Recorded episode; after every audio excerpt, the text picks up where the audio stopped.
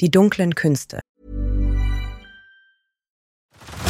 Head over to Hulu this March, where our new shows and movies will keep you streaming all month long. Catch the acclaimed movie All of Us Strangers, starring Paul Mescal and Andrew Scott. Stream the new Hulu original limited series We Were the Lucky Ones with Joey King and Logan Lerman. And don't forget about Grey's Anatomy. Every Grey's episode ever is now streaming on Hulu. So, what are you waiting for? Go stream something new on Hulu.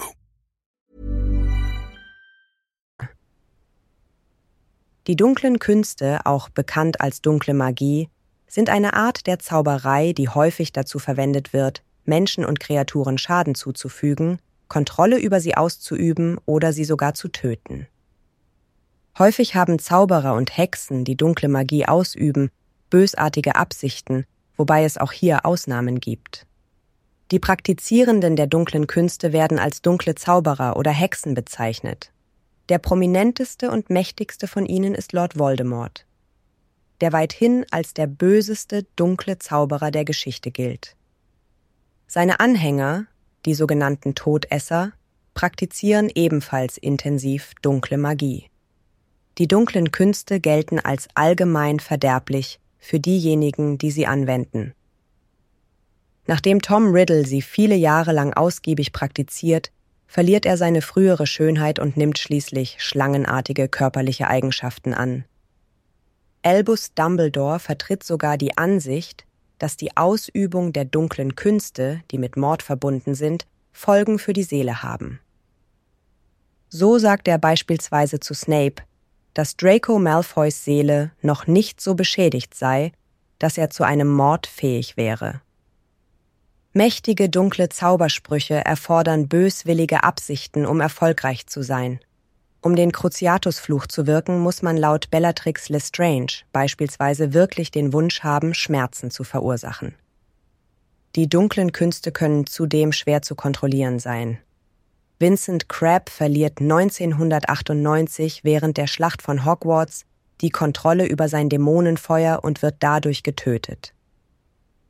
Verletzungen, die durch dunkle Magie verursacht werden, heilen manchmal nie wirklich. So geschehen beim Ohr von George Weasley, nachdem es durch den Fluch Sectum Sempra abgeschnitten wird. Einige Flüche können in den Genen verbleiben und über Generationen hinweg rezessiv vererbt werden. So können sie in einem Nachkommen wieder auftauchen. Astoria Malfoy ist Opfer eines solchen Fluchs ihrer Vorfahren. Zu den dunklen Künsten werden auch einige magisch erschaffene Kreaturen gezählt. Sogenannte dunkle Kreaturen können dauerhaft schädliche und sogar tödliche Auswirkungen auf Menschen haben. Basilisken haben beispielsweise die Fähigkeit, Menschen indirekt zu versteinern oder sie mit ihrem Blick oder durch das Gift in ihren Reißzähnen zu töten. Dementoren haben die Fähigkeit, menschliche Seelen mit ihrem Kuss zu verzehren – es gibt keine Heilung für jemanden, dem die Seele entfernt wurde. Den Rest des Lebens verbringt diese Person dann in einem vegetativen Zustand. Albus Dumbledore zufolge ist die einzige Kraft, die stark genug ist, um einen Menschen in die Lage zu versetzen, den dunklen Künsten zu widerstehen, die reine Liebe. Er bezieht sich damit auf den aufopferungsvollen Schutz, mit dem Lily Potter den kleinen Harry Potter beschützt. Es ist derselbe, mit dem Harry selbst später seine Freunde von Hogwarts beschützt, indem er sich freiwillig von einem Todesfluch treffen lässt. Harry wird durch den Fluch nicht getötet, da er nur den Teil von Voldemorts eigener Seele in ihm zerstört. Die dunklen Künste haben zwar einen schlechten Ruf, trotzdem ist ihre Magie nicht per Definition böse Magie.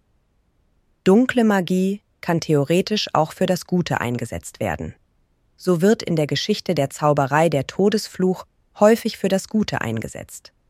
Snapes Seele schadet es zum Beispiel nicht, Dumbledore zu töten, da dieser ihn darum bittet. Dunkle Magie ist aber nicht die einzige Art von Magie, die mit der Absicht zu töten eingesetzt werden kann. So kann beispielsweise der Diffindo-Zauber, ein Zauber zum Trennen von Dingen, töten, wenn er unverantwortlich oder böswillig eingesetzt wird. Die einzige Ausnahme bildet der Zauber, mit dem ein Horcrux erschaffen wird. Diese Tat ist so verwerflich, dass die Seele des Zaubernden fragmentiert wird. Sie wird buchstäblich gespalten, um auf unnatürliche Weise Unsterblichkeit zu erlangen. Einen Horcrux zu schaffen ist eine der dunkelsten und bösartigsten Formen der Magie, bei der es keine gute Absicht geben kann. Die Eignung eines Zauberstabs für dunkle Magie hängt zumindest teilweise von seinem Kern ab. Drachenherzfaser, Phönixfeder und Rugaruha haben den Ruf, besonders geeignet zu sein. Mit Zauberstäben aus Einhornhaar soll es deutlich schwieriger sein, dunkle Magie zu wirken. Im Bereich des Duellierens und grundsätzlich beim Einsatz von Flüchen hat Eibe einen besonders furchteinflößenden Ruf. Obwohl viele Mitglieder und Mitgliederinnen der Zaubererwelt die dunklen Künste zu missbilligen scheinen, sind sie, mit der Ausnahme der unverzeihlichen Flüche, nicht verboten. Unter bestimmten Bedingungen werden sie sogar gefördert. Während in der Hogwarts-Schule für Hexerei und Zauberei nur Verteidigung gegen die dunklen Künste gelehrt wird, unterrichtet das Durmstrang-Institut die dunklen Künste selbst. Geschäfte wie Borgin und Burks in der Nocturngasse verkaufen dunkle Artefakte und werden von Hunderten von Menschen besucht. Das lässt darauf schließen, dass zumindest einige Aspekte der dunklen Künste in Teilen der zaubernden Bevölkerung gesellschaftlich akzeptiert oder zumindest legal sind. Auf dem Höhepunkt des Zauberkrieges erlaubt Barthemius Crouch Senior den Auroren sogar den Einsatz der unverzeihlichen Flüche. Ironischerweise werden die dunklen Künste meist dann vom Ministerium gefördert, wenn sie gegen Zauberer und Hexen zum Einsatz kommen, die sie selbst benutzen. Natürlich können Gesetze von Land zu Land unterschiedlich sein, in Japan sind jegliche Formen der dunklen Künste verboten. Dunkle Magie gilt als ein Verstoß gegen den japanischen Zauberkodex. Bei Verwendung muss sich die Hexe oder der Zauberer vor dem japanischen Ministerium verantworten. Wenn es sich um einen Schüler oder einer Schülerin der Mahutokoro Zauberschule handelt, wird die Person außerdem sofort von der Schule verwiesen und muss mit rechtlichen Konsequenzen rechnen. Es gibt bei den dunklen Künsten zwei Arten von Zaubersprüchen Verhexungen und Flüche.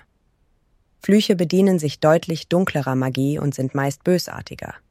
Dunkle Zauber müssen aber nicht immer physisch auf das Ziel angewendet werden.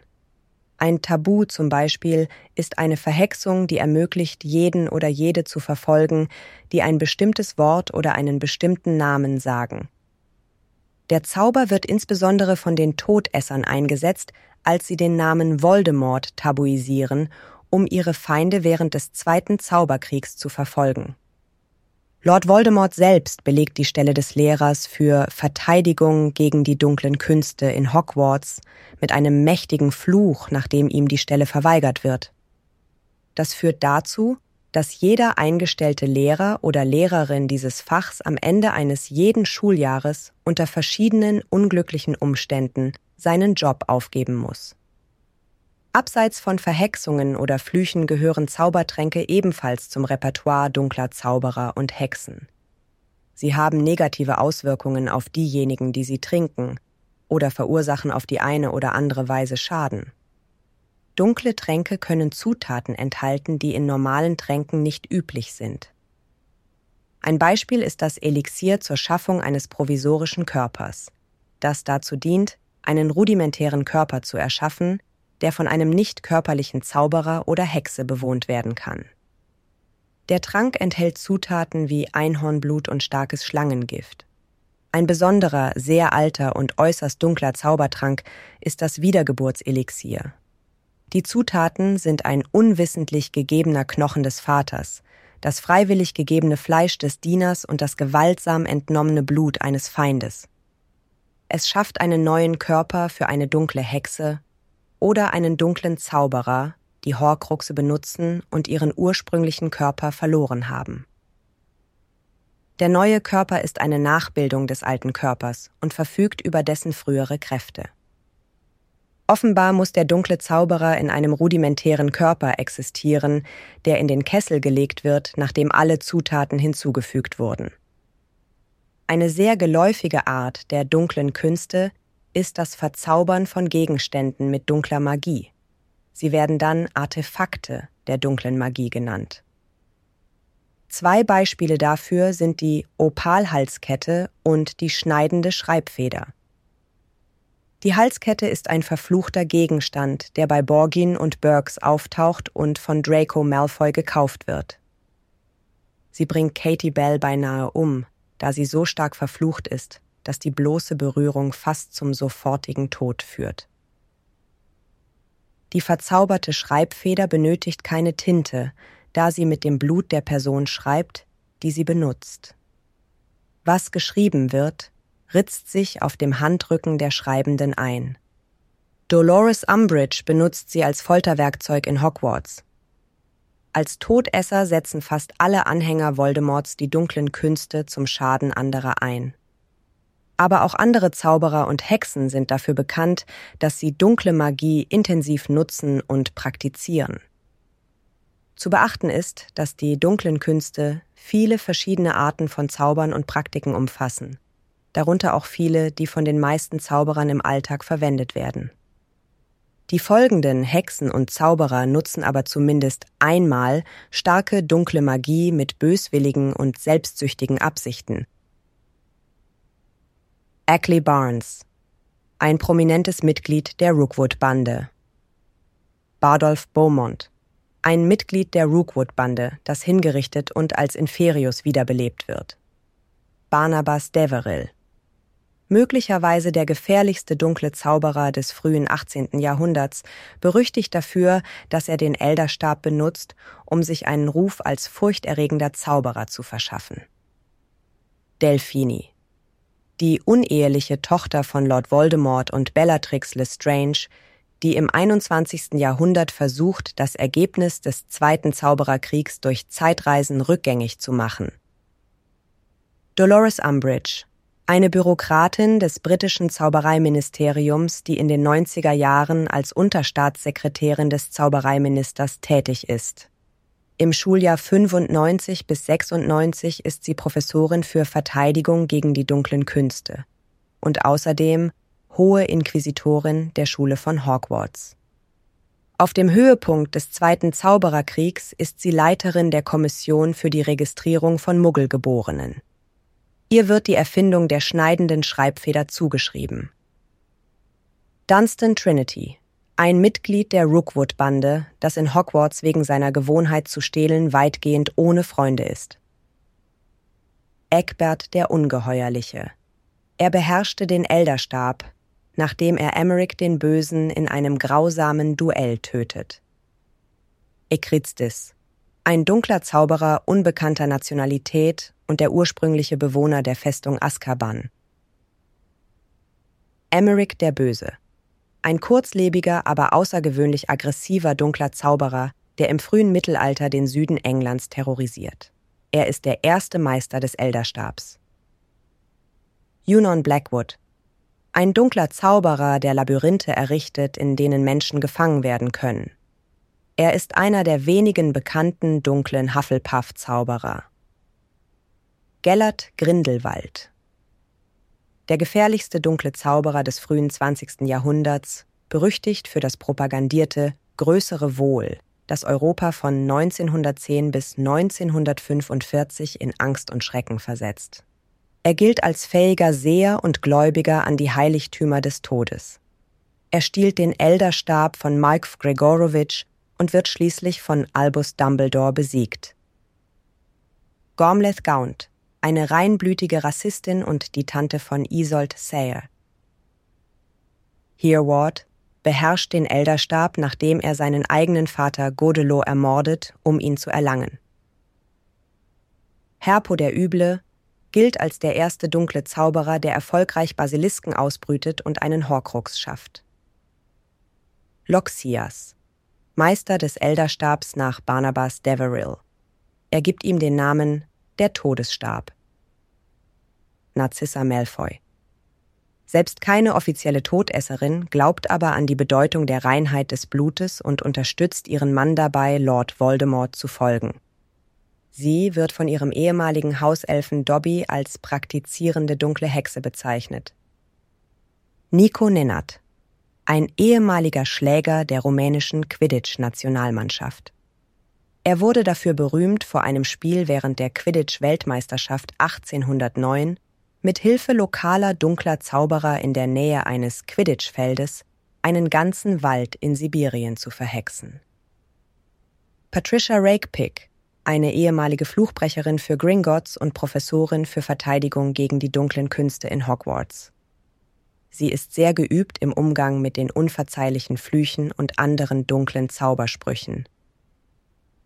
Quirinus, Quirrell, ein schüchternes Wunderkind, das von den 1980ern bis 1990 als Professor für Muggelkunde in Hogwarts und später als Professor für Verteidigung gegen die dunklen Künste in Hogwarts fungiert.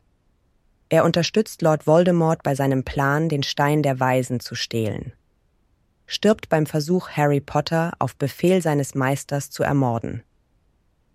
Salazar Slytherin, einer der vier Gründer der Hogwarts-Schule und berüchtigtster Verfechter der reinblütigen Vorherrschaft, der heimlich die Kammer des Schreckens baut, um seinen Basilisken unterzubringen. Sebastian Sallow, ein Schüler der Hogwarts-Schule für Hexerei und Zauberei im späten 19. Jahrhundert. Er ist besessen von den dunklen Künsten, einschließlich der unverzeihlichen Flüche, da er das Gefühl der Macht genießt, das er durch sie erhält. Er ist verzweifelt auf der Suche nach einem Heilmittel für seine verfluchte Schwester Anne. Voldemort bzw. Tom Riddle, ein ehemaliger Verkäufer bei Borgin and Burks, der zum mächtigsten und gefährlichsten dunklen Zauberer aller Zeiten wird. Berühmt dafür, dass er die beiden Magie ist Machtaufstände initiiert. Er gilt als Parselmund und einziger dunkler Zauberer, der jemals mehrere Horcruxe schafft. Wenn dir dieser Podcast gefällt, hinterlass uns gerne ein Abo und eine Bewertung in deiner Podcast-App. Alle Infos und Links findest du in den Show Notes der Folge. Der Podcast erscheint unter CC-Lizenz. Produziert von Schönlein Media mit der Stimme von Anne Zander.